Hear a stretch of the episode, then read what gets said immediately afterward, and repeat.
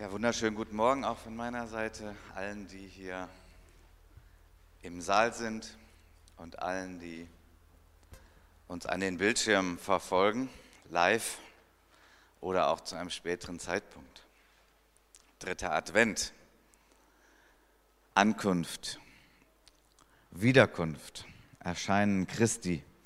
Ist so ein Thema im Kirchenjahr. Und ich habe letzte Woche schon darüber gesprochen und diese Woche habe ich empfunden, nochmal darüber zu sprechen, über dieses Thema, dass Christus wiederkommt. Und das nicht aus intellektueller Sicht, damit wir irgendwelche Fahrpläne ganz genau wissen, sondern mehr auch für unser Herz heute. Denn dass Christus wiederkommt, ist nicht nur ein Thema für die Zukunft, sondern ein Thema für heute. Denn wenn wir diese Ausrichtung haben, dann ändert das auch uns heute. Ich möchte uns einen Text aus 1. Thessalonicher Kapitel 5 vorlesen und er schließt in gewissem Sinne an an letzte Woche. Wer jetzt aber gesagt, oh, ich habe die Predigt von letzter Woche nicht gehört, ist nicht schlimm, bleib dabei, du kannst die auch noch mal nachhören auf YouTube. Aber da ging es eigentlich sehr um den Schwerpunkt, dass Christus, der Allmächtige, der gewaltig große Gott, uns Menschen dient.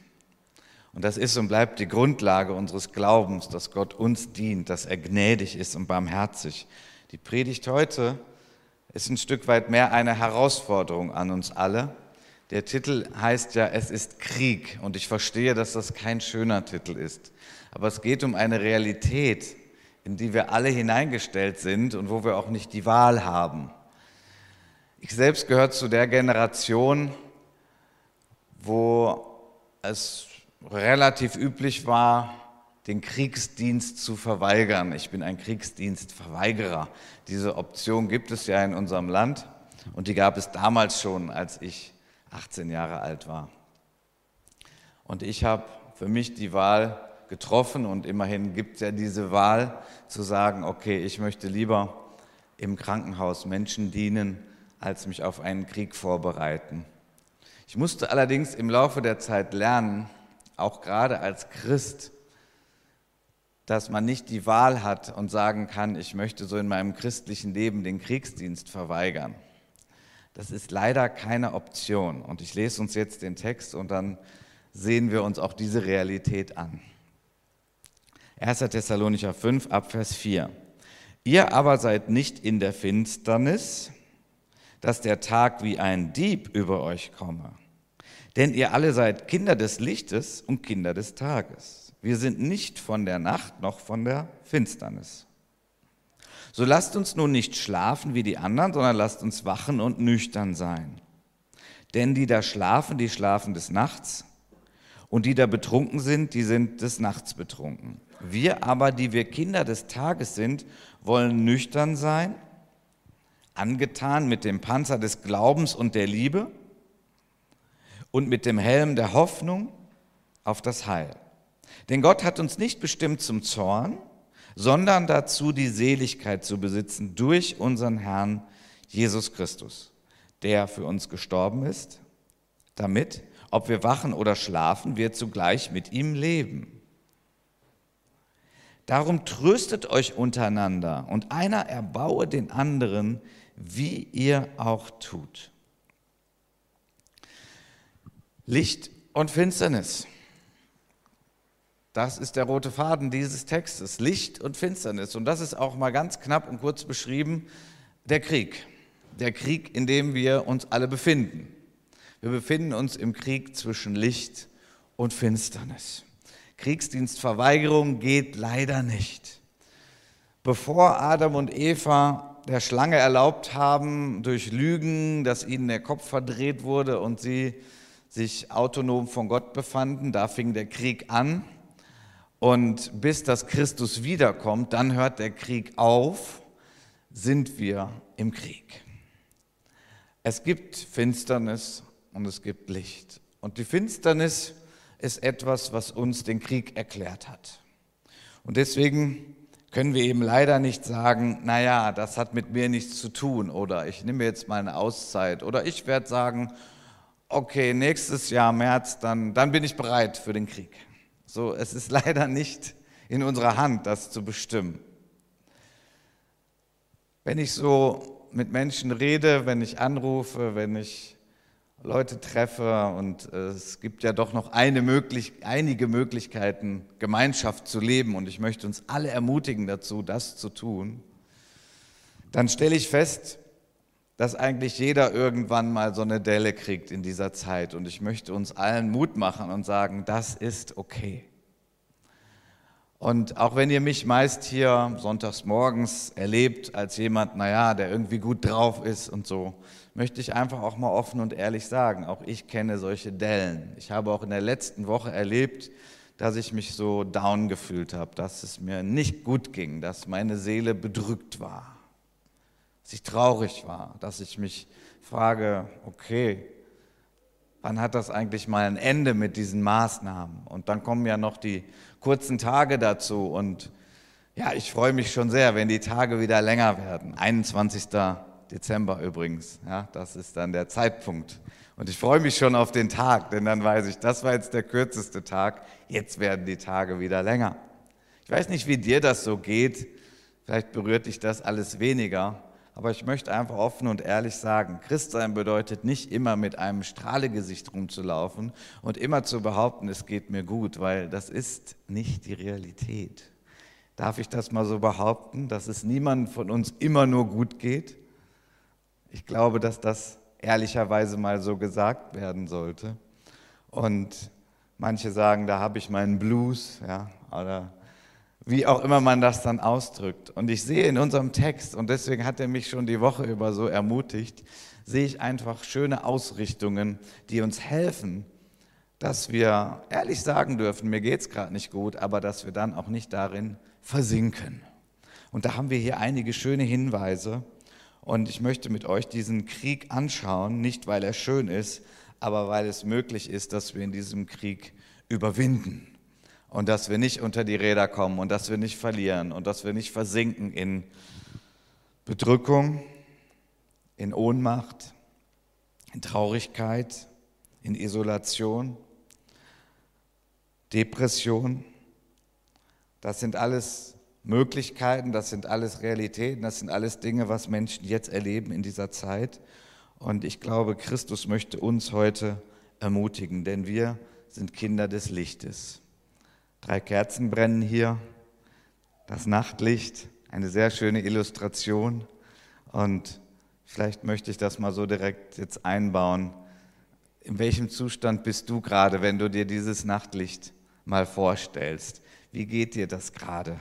Ich denke mal, es gibt verschiedene Optionen, was gerade so dein Zustand ist. Und mein Wunsch ist, dass du einfach ganz ehrlich bist heute, weil Ehrlichkeit ist die Voraussetzung, dass die Gnade Gottes, dass Christus selber kommt und dass er dir gut tut. Ja? Eines der größten Probleme ist, wenn wir nicht ehrlich sind, wenn wir nicht offen sind, wenn wir einfach voreinander und am Ende auch noch vor Gott immer rumlaufen und immer sagen, es geht mir gut. Und wenn das aber gar nicht stimmt, ja, dein Herz wird Hilfe erleben, wenn du ehrlich bist. So, wie bist du gerade? Bist du gerade so Nachtlicht, was so in der Steckdose drin ist und du leuchtest und du bist jemand, der anderen hilft, weil du leuchtest? Oder bist du gerade so ein Nachtlicht, das irgendwie noch in der Schublade liegt und auch gar nicht leuchtet und eigentlich sehr traurig alleine in seiner Schublade liegt? Ich möchte dir sagen, auch dann gibt es Hoffnung, weil es gibt einen großen Unterschied zwischen diesem Nachtlicht und dir. Du kannst dich äußern. Ja, das ist nur ein toter Gegenstand, aber du kannst dich äußern. Du kannst sagen, mir geht es gerade richtig schlecht. Ich fühle mich wie ein Nachtlicht, das in der Schublade liegt und ich komme da gar nicht raus. Dann äußer das doch mal. Dann ruf doch jemanden an. Dann sag doch, können wir mal telefonieren? Können wir mal gerade reden? Reden hilft. Oder kann mich mal jemand besuchen kommen? Oder kann ich dich besuchen? Oder können wir mal zusammen einen Spaziergang machen? Vielleicht klingt dir das zu banal, aber es hat schon damit zu tun, dass so mein, ich möchte mal sagen, auch mein Hirtenherz als Pastor, dass mich das schon sehr bewegt, wie es dir geht, wie es uns geht und dass wir einfach in dieser Zeit, die eben manche Bedrückungselemente ja, äh, hat, dass wir hier doch wieder in die Steckdose kommen. Vielleicht kann dir jemand helfen, Einfach durch ein Gespräch, durch ein Gebet, durch ein Lied, wie auch immer. Und du erlebst, wupp, ich bin wieder in der Steckdose, da wo ich hingehöre und jetzt leuchte ich auch wieder ein bisschen. Bei diesem Krieg, der uns beschrieben wird, Licht und Finsternis, das geht durch die ganze Bibel hindurch, dieser Krieg zwischen Licht und Finsternis. Bei diesem Krieg ist es wichtig, dass wir diesen Kampf annehmen. Das ist der erste Punkt. Wir müssen diesen Kampf annehmen. Ähm, du, du kannst nicht sagen, ja, ich will den Kampf nicht. Das ist leider nicht in unserer Macht. Ja, wir haben nicht die Macht zu sagen, okay, die Finsternis, äh, die schaffen wir mal ab. Jetzt ist nur noch Licht, okay? Nein, das ist nicht so, sondern es ist uns gesetzt, diesen Kampf eben auch anzunehmen, zu sagen, ja, es ist herausfordernd, es ist eine Zeit, in der ich mich manchmal nicht gut fühle. Und vielleicht gibt es auch andere, die sich nicht gut fühlen. Aber wir sind doch eine Gemeinde und wir können doch hier einander helfen. Ich frage mich auch immer wieder, Gott, was hast du eigentlich vor in dieser Zeit? Denn Gott hat es ja zugelassen, jetzt noch diese Corona-Krise. Könnte es sein, dass auch diese Krise irgendwie einen Plan verfolgen muss, den Gott hat, könnte es sein, dass auch in dieser Zeit, dass denen, die Gott lieben, das zum Besten mitwirken muss, wie Römer 8 sagt, könnte es sein? Ich möchte aus diesem Fragezeichen jetzt ein Ausrufezeichen machen und sagen, ja, so ist es, weil Gott so mächtig ist und so stark ist und uns alle liebt. Und er sagt, ja, ich mache etwas in dieser Zeit und er lädt uns ein, dabei zu sein. In Jesaja 43 heißt es einmal, so spricht der Herr, der im Meer einen Weg und in starken Wassern Bahn macht, der ausziehen lässt Wagen und Rosse, Herr und Macht. Da liegen sie und stehen nicht wieder auf, sie sind verglüht wie ein Docht, sind sie erloschen. Hier erinnert der Prophet Jesaja das Volk Gottes an eine wunderbare Erfahrung in der Vergangenheit, als nämlich das Volk Gottes auch unterdrückt war, in einer schwierigen Zeit war. Und Gott hat durch ein Wunder dieses Volk befreit von dieser finsteren Macht der Ägypter. Also nicht die Ägypter heute, damals die Ägypter. Gott hat ein Wunder getan, hat sie rausgeholt. Und Jesaja erinnert daran, in einer schwierigen Zeit, in der sich das Volk Gottes befand. Kannst du dich auch vielleicht erinnern an etwas, wo Gott dir geholfen hat, dich aus einer finsteren Zeit rauszuholen? Auch das baut uns auf, auch das segnet uns, auch das hilft uns, auch wenn wir uns das gegenseitig erzählen. Und dann sagt der Prophet Jesaja, nach der Ermutigung des Glaubens, wo Gott schon mal geholfen hat, sagt er, und jetzt denkt nicht an das Frühere und achtet nicht auf das Vorige, denn siehe, ich will ein Neues schaffen. Ich schaffe etwas Neues, sagt der Herr. Jetzt wächst es auf, erkennt ihr es denn nicht? Ich mache einen Weg in der Wüste und Wasserströme in der Einöde. Gott macht einen Weg in der Wüste. Gott kann einen Weg durch ein Meer machen, sodass das Volk Gottes durchziehen kann und die Feinde ertrinken in diesem Meer. Und Gott kann einen Weg machen durch die Wüste. In gewissem Sinne ist es doch Wüstenzeit, in der wir uns befinden, oder? Vieles geht nicht, vieles, was Spaß macht und Freude bringt, geht nicht. Die Kontakte sind eingeschränkt. Das ist eine Wüstenzeit. Und Gott sagt, ich mache einen Weg dadurch. Wir gehen dadurch. Wir gehen gemeinsam dadurch. Durch die Wüste. Und wir werden nicht immer durch die Wüste gehen. Irgendwann hat diese Wüste ein Ende. Erkennt ihr das denn nicht? Es sproßt doch schon auf. Das Wort hat mich getröstet in der letzten Woche. Und Wüstenzeiten sind nicht Zeiten, wo wir einfach nur durchhalten müssen, sondern wo Gott Neues schafft. Ich glaube, dass Gott in dieser Zeit Neues schafft. Ich glaube, dass neue Formen des geistlichen Lebens eingeübt werden, da und dort. Ich glaube, dass Beziehungen vertieft werden, sogar in dieser Corona-Zeit, da und dort. Ich glaube, dass manche ihre Beziehungen klären, die Klärungsbedarf hatten. Ich glaube, dass manche von Gott in die Tiefe geführt werden und dass sie Buße tun über ja, Beziehungen, die nicht geklärt sind und dass sie Buße tun, auch in Bezug ihrer Beziehung zu Gott und dass sie in die Tiefe gehen und dass sie anfangen dann auch mehr zu leuchten. Ich glaube, dass manche hinaustreten aus dem Hauptsache, man hilft mir und wie geht's mir und wie fühle ich mich. Zu sagen, ich will ein Nachtlicht für andere werden. Weil das sind alles Dinge, die Gott in dieser Zeit tut, aber es geht nicht automatisch. Deswegen sagt Gott, ja, erkennt ihr es denn nicht? Schaut doch mal hin, schaut doch auf diese Dinge. Etwas, was in dieser Zeit wir auch lernen müssen, und das fällt dem einen schwerer als dem anderen, ist, wir können es nicht kontrollieren. Wir haben nicht die Kontrolle. Ich gehöre zu denen, die gerne die Kontrolle haben, die Kontrolle über das Leben und die Planung und die Jahresplanung und die Planung für die Gemeinde und wie wir wann was machen. Und ich glaube, manchmal haben wir auch in einer Illusion gelebt, dass, als wenn wir alles kontrollieren könnten. Wir können gar nicht alles kontrollieren. Das war ein Stück weit eine Illusion und jetzt spüren wir es richtig. Was wird, wann wird denn Corona vorbei sein und so weiter. Wir können das nicht kontrollieren und eigentlich konnten wir nie so viel kontrollieren. Unser Text spricht ja von Glaube, Liebe und Hoffnung. Das ist die Rüstung, die wir tragen, weil wir ja im Krieg sind. Sollten wir dementsprechend angezogen sein. Das ist, was der Apostel Paulus hier sagt. Es ist Krieg zwischen Licht und Finsternis, aber du musst da nicht in der Unterhose rumlaufen. Es gibt eine Rüstung von Gott, die dich beschützt vor den Angriffen der Finsternis. Und diese Rüstung ist herrlich. Die ist herrlicher als die herrlichste Rüstung, die du dir ausmalen kannst. Glaube, Liebe und Hoffnung. Und wenn ich über diese wichtigsten Elemente unseres Glaubens nachdenke, dann stelle ich fest, diese Dinge kann ich eigentlich auch gar nicht kontrollieren. Der Glaube, was ist der Glaube? Nun, ein ganz wesentlicher Teil des Glaubens ist unsere liebevolle Vertrauensbeziehung zu Jesus, zum Vater, zu Gott. Das ist der Glaube. Also Glaube ist noch ein bisschen mehr, aber ich möchte diesen Punkt betonen. Deine, deine Liebesbeziehung zu Gott, das ist der Glaube. Die kannst du nicht kontrollieren. Vielleicht denkst du, du kannst das kontrollieren, weil du sagst, ja, aber ich lese jeden Tag ein Kapitel und ich bete zehn Minuten und ich mache noch dies und das und damit habe ich das doch im Griff. Nein, wir haben das nicht im Griff. Es wäre auch schade, wenn wir es im Griff hätten. Es ist eine Liebesbeziehung zu Gott. Wir können es leben und es kultivieren und wir können darin wachsen und hoffentlich tun wir das und nutzen diese Zeit, wo wir zum Teil auch mehr Zeit haben.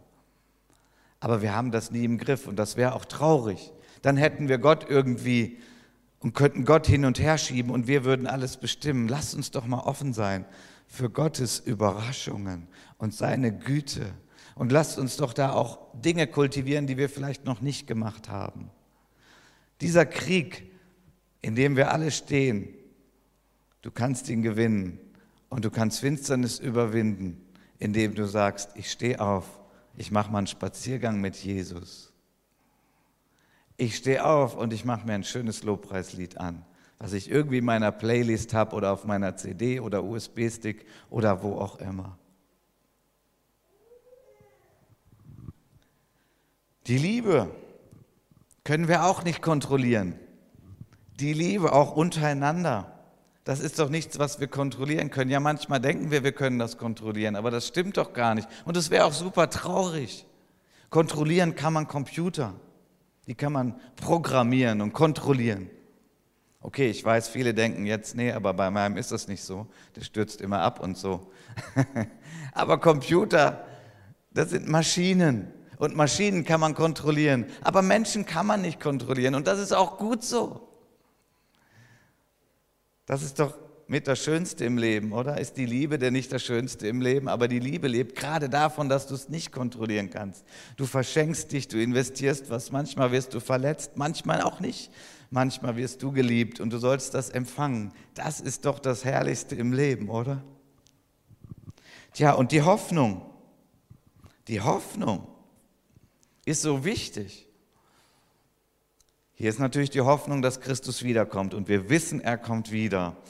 Diese Welt im Kriegszustand ist nicht der Dauerzustand. Das wird ein Ende haben, wenn Christus, der Satan schon gefällt hat, wie wir heute gesungen haben, aber der ist halt noch ziemlich am Rummeckern und verbreitet noch Lügen und Finsternis und Bedrückung und all diese Dinge.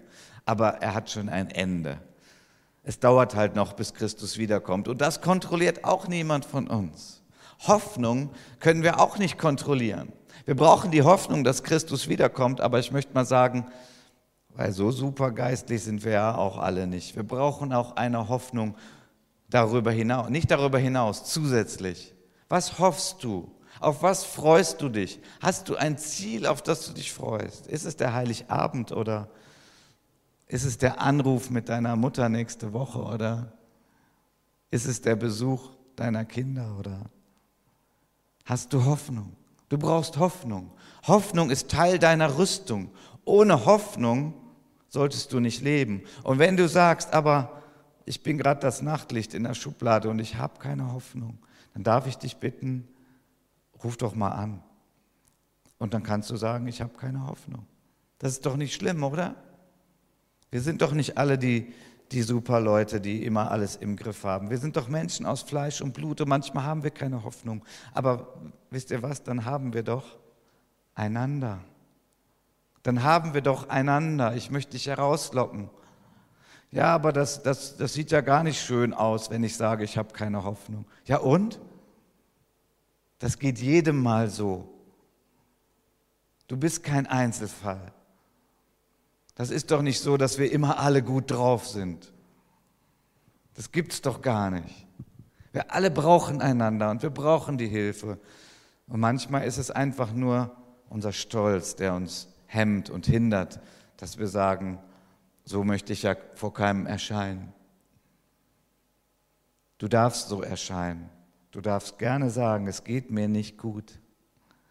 Und dann wird es da jemanden geben, der sagt, okay, ich höre dir mal zu. Und dann bete ich noch für dich. Und du wirst erleben, dass die Finsternis abnimmt. Dass diese Dunkelheit, diese Bedrückung, dass die abnimmt und dass das Licht wieder anfängt zu leuchten. Sei ein Nachtlicht für andere. Hilf ihnen, unterstütze sie. Die Liebe, die Liebe untereinander. Wir haben nicht die volle Kontrolle über unser Leben. Wir hatten das nie und im Moment haben wir es auch nicht und wir werden es auch nicht haben. Aber was wir haben, ist Jesus Christus, der die volle Kontrolle hat und an den wir uns immer wenden dürfen. Und so können wir den Kampf dann auch kämpfen. Wir müssen diesen Kampf annehmen und wir müssen ehrlich sein in diesem Kampf. Und dann müssen wir den Kampf kämpfen. Mich hat letzte Woche ein Lied sehr getröstet. Ich höre mir das immer wieder mal an. Und das ist die Folie Könige und Priester. Könige und Priester ist eine christliche Band. Ich glaube, die sind in Bonn in der Gemeinde, in einer BFP-Gemeinde. Sie haben ein Lied vertont vor einiger Zeit schon, das heißt Löwe Judas. Und in diesem Lied heißt es, du bist wie ein Löwe, stehst brüllend hinter mir und wer würde jemals wagen, sich gegen dich zu stellen? Mit deiner Kraft und Rückhalt gehen wir voran, Hand in Hand zusammen wird nichts unmöglich sein. Denn mit dir wird die Dunkelheit zu Licht, Angst vergeht, du veränderst meine Sicht. Kannst du das Bild kriegen? Kannst du das, das für dich kriegen? dass wenn du Angst hast, wenn es dir nicht gut geht und du da so stehst und du guckst nach vorne und du denkst, das sieht nicht gut aus, das ist alles so bedrückend. Kannst du das Bild kriegen, dass hinter dir ein Löwe steht und der brüllt? Und nein, der brüllt nicht, damit du dich erschreckst, sondern der brüllt, damit dein Feind sich erschreckt, der vor dir steht. Diese bedrückende Dunkelheit, diese Stimmen, die sagen, du bist nicht wichtig, du bist nicht genug, keiner liebt dich, keiner mag dich. Und all diese negativen Stimmen, du bist nicht genug vor Gott, du bist nicht würdig, ihm zu begegnen. Und all diese Lügen, diese Lügen der alten Schlange.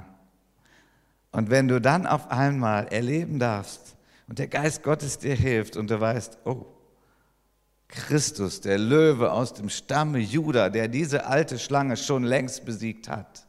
Er brüllt mächtig und diese Schlange verstummt. Und ich werde wieder sicher, weil ich weiß, der Löwe aus dem Stamm Juda, den ich, ich darf den streicheln. Ich habe keine Angst vor diesem Löwen, denn es ist Christus, der für mich gestorben ist. Unser Text sagt auch, wir sind nicht zum Zorn bestimmt, weil Christus für uns gestorben ist. Das muss man vielleicht kurz erklären, das kann man so auch falsch verstehen. Wir sind nicht zum Zorn bestimmt. Ähm, ja, wir sollten auch nicht immer zu viel zornig sein, das stimmt. Aber wir dürfen auch manchmal zornig sein. Wir sollten nur nicht die Sonne dann untergehen lassen darüber. Wir sollten das verarbeitet haben. So, wir dürfen zornig sein auf die Finsternis und auf die Sünde. Jawohl. Aber hier in diesem Text ist etwas anderes gemeint. Hier ist der Zorn Gottes gemeint. Oh, jetzt wird es ja gerade auch nicht besser, denkst du vielleicht. Okay. Der Zorn Gottes. Was ist damit gemeint? Nun, das ist nicht ein, ein wilder Wutanfall Gottes, sondern das ist das Gericht Gottes. Gott ist zornig auf die Sünde.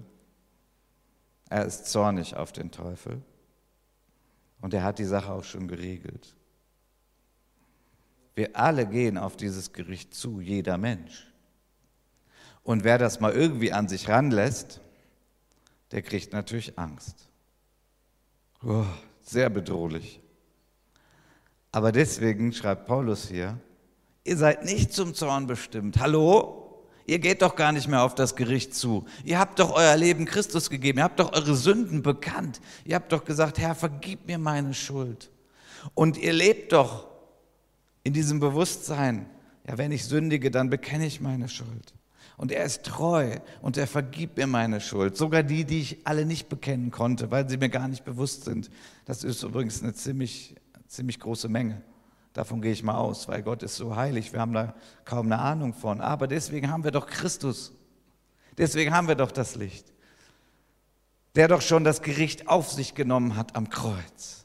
Und darauf beziehen wir uns. Und deswegen sagen wir, ich darf vor dir sein, o oh Herr. Du möchtest, dass ich vor dir bin. Du möchtest, dass ich dir vertraue, dass ich dir nahe komme, dass ich dir glaube. Denn dafür ist Christus doch gestorben. Warum denn in Distanz bleiben? Dieser Löwe aus dem Stamme Juda steht brüllend hinter mir und er brüllt die alte Schlange an und das sollte ich glauben und sagen, yes, diesen Kampf kann ich kämpfen und ich kann den Hintern auch wieder hochkriegen. Darf ich das mal so sagen? Denn das ist eben auch eine Wahrheit dieses Krieges, in dem wir uns befinden.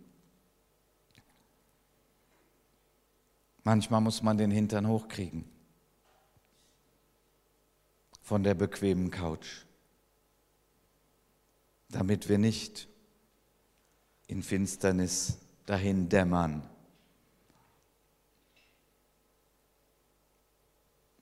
König David war einmal in diesem Zustand. 2 Samuel 11 ab Vers 1. Und als das Jahr um war, zur Zeit, da die Könige ins Feld zu ziehen pflegen, muss man ein bisschen erklären, das war jetzt nicht ins Feld, um die Blumen anzuschauen, sondern damit war gemeint, in den Krieg zu ziehen. Es war die Zeit, in den Krieg zu ziehen.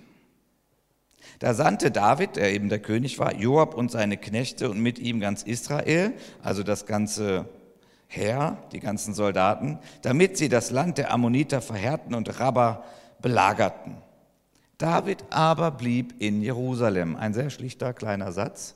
Aber was war hier der Hintergrund? Nun, es hätte so sein sollen, dass er als König mit vorangeht und dass er mit an die Front geht und dass er mitkämpft.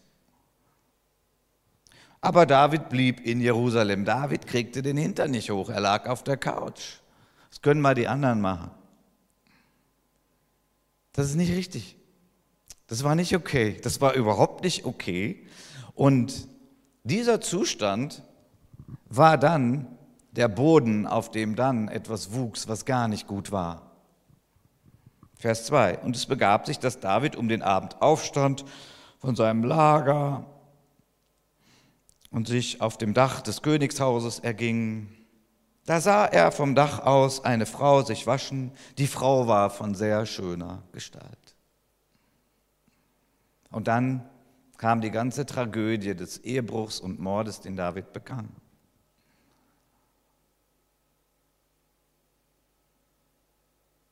Wir müssen manchmal den Hintern hochkriegen. Wir müssen aufstehen. Wir müssen sagen, okay, es ist Krieg. Ich weiß nicht, ob dir das gerade gefällt oder nicht, aber das ist eine Realität. Wir müssen manchmal aufstehen und sagen, aber ich werde jetzt, obwohl ich mich nicht danach fühle, zumindest mein Lobpreislied anmachen und mitsingen. Ich werde in die Gemeinde fahren, obwohl es gerade draußen so kalt ist und so unangenehm. Ich werde jetzt den Telefonhörer nehmen und ich werde jemanden anrufen und sagen, können wir mal ein bisschen reden, mir geht es nicht so gut. Versteht ihr, es geht doch gar nicht um gewaltige Dinge. Du musst ja gar nicht in die Schlacht an die Front und jetzt gegen irgendwen kämpfen. Aber manchmal musst du gegen deine Bequemlichkeit kämpfen und musst du dagegen angehen. Und musst sagen, ich stehe auf, weil du bist nicht ein Tier, wo das über Instinkte geredet wird. Und wenn der Heilige Geist dich da anstupst, dann nimm das wahr und nimm das ernst. Und wenn du sagst, das habe ich aber schon länger nicht gemacht, dann sag zu Gott, es tut mir leid, dass ich das nicht gemacht habe. Bitte hilf mir. Und dann wird Gott dir seine Hand reichen und er wird, dich, wird dir helfen, wieder aufzustehen. Geistlich aufzustehen, wach zu sein, seid nüchtern. Ja, vielleicht ist das auch noch eine Botschaft für manche, die gerade zu viel Alkohol trinken. Ist ja auch eine Gefahr in dieser Corona-Zeit. Dann sagst, tut mir leid, Herr, und hilf mir, dass ich das wieder runterfahre. Aber hier geht es nicht eigentlich um Alkohol trinken, hier geht es um eine Besonnenheit, um ein Wachsein, um ein geistliches Wachsein. Darum geht es.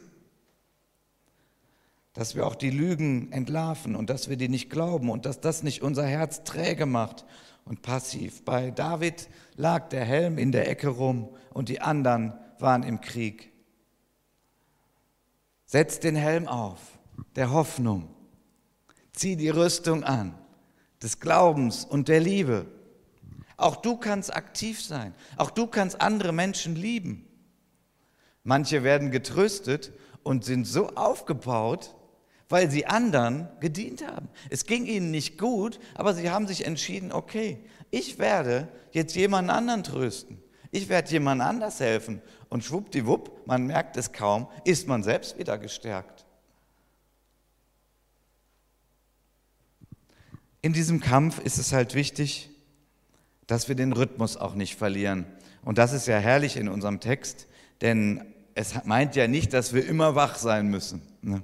Es heißt ja hier, ob wir wachen oder schlafen, wir leben mit ihm. Ich möchte es mal so übertragen, wir alle brauchen auch einen Rhythmus. So wie im Krieg auch nicht jeder Soldat permanent an der Front kämpft. Nein, jetzt ist mal die andere Riege dran und man zieht sich zurück und man muss mal schlafen und man muss vielleicht eine Wunde behandelt kriegen. Man muss mal wieder was essen. Ich wünsche uns, dass wir alle einen guten Rhythmus finden. Und auch das ist etwas, wo Gott sagt, ich schaffe Neues. Du kannst das jetzt in dieser Zeit lernen. Es gibt eine Menge Dinge, die nicht gehen, aber das kannst du doch machen. Du kannst doch selbst wirksam sein. Ganz entscheidend in dieser Zeit, dass wir selbst wirksam sind, dass wir nicht die ganze Sache sagen, das kann ich nicht, das darf ich nicht, das geht nicht, das. Aber schau doch mal auf die andere Seite, das kann ich machen und das kann ich machen und das kann ich machen und das werde ich machen. Come on. Du kannst etwas tun. Du kannst konstruktiv sein. Du kannst sogar anderen Gutes tun, wenn es dir nicht gut geht. Aber dann hab auch wieder eine Zeit, wo du relaxst. Achte darauf, dass du einen guten Schlaf hast. Etwas Gutes zu essen. Ein bisschen feiern. Man kann auch zu zweit feiern. Wir brauchen das.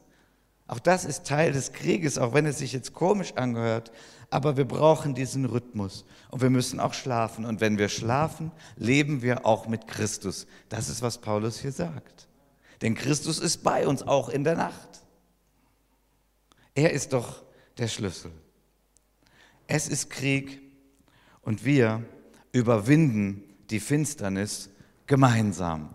Damit möchte ich schließen, denn dieser Vers 11 ist doch wunderbar, dass der noch mit dabei steht. Ja, wir, also viele von uns leiden ja an dieser modernen Krankheit Individualitis. Ja, Individualitis ist eine Krankheit in unserer Gesellschaft, sehr verbreitet. Individualitis. Wir denken immer, ja, ich will ja frei sein und ich will ja alles selber bestimmen und manche, die sind so frei, dass sie dann furchtbar einsam sind. So sind wir nicht geschaffen von Gott. Tröstet euch untereinander und einer erbaut den anderen, wie er auch tut. Auch das ist eine Waffe im Kampf, wie ich schon ausgeführt habe. Dann tröste jemanden anderen, geh für ihn einkaufen oder was auch immer. Interessiere dich für einen anderen Menschen und du wirst viel leichter glauben können, dass man sich für dich auch interessiert von ganzem Herzen. Christus interessiert sich für uns, es ist Krieg, aber wir sind nicht verloren, sondern wir sind auf der Seite des Siegers. Wir haben den, der das Licht ist. Und er macht unsere Herzen auch wieder hell.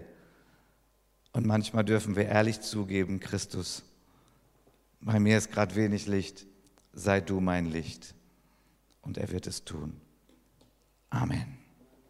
Ich möchte euch bitten, aufzustehen. Ich möchte noch beten.